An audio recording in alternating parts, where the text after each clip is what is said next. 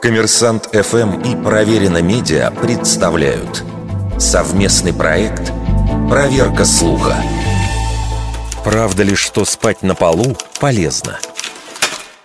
Хотя позвоночник и называют позвоночным столбом, это не прямая линия, и для его нормального функционирования не нужно пытаться превратить его в идеальную прямую. Самая правильная поза для сна – это та, при которой естественные изгибы позвоночника сохраняются без помощи мышц. Если во сне позвоночник приобретает неестественный изгиб, Мышцы стараются вернуть его в нормальное положение и испытывают дополнительное напряжение. Итальянские ученые проанализировали данные нескольких десятков исследований, чтобы определить, какая жесткость спального места эффективнее всего снижает боль в спине. Сон на полу они, правда, не рассматривали, но рассматривали ультражесткие лечебные матрасы. Выяснилось, что эффективнее всего боль в районе поясницы снимали матрасы средней жесткости. Слишком твердая поверхность, оказывается, не снимает напряжение с мышц. Вообще врачи утверждают, что для различных проблем, вызывающих боль в спине, подходят разные виды поверхности и разные позы для сна.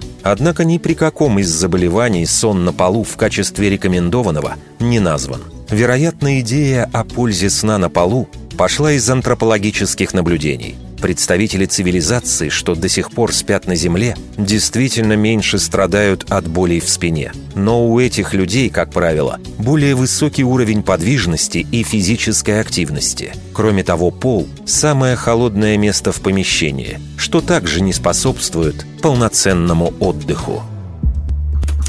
Вердикт. Скорее всего, неправда.